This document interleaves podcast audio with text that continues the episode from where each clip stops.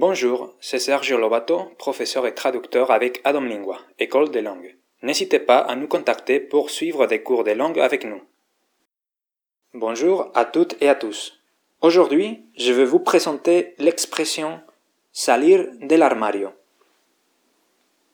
La expresión de la semana. Esta semana os voy a presentar una expresión salir del armario con un artículo aparecido en El País en su versión digital, elpaís.com, que tiene como protagonista a un personaje de la serie Los Simpson, que supongo todo el mundo conoce.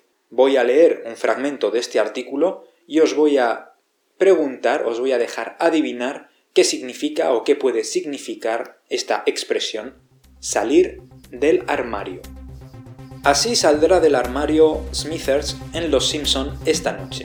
Después de 27 años de ambigüedades, el personaje abandonará al señor Burns y buscará un nuevo novio con la ayuda de Homer.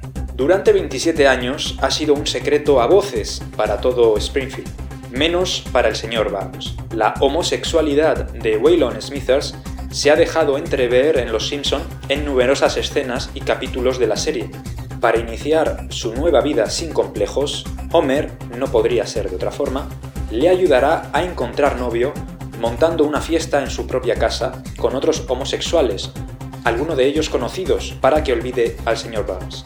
En todo caso, no es la primera vez que un personaje de Los Simpson sale del armario. La primera en hacerlo fue Patty, una de las hermanas de Marge, que confesó abiertamente ser lesbiana.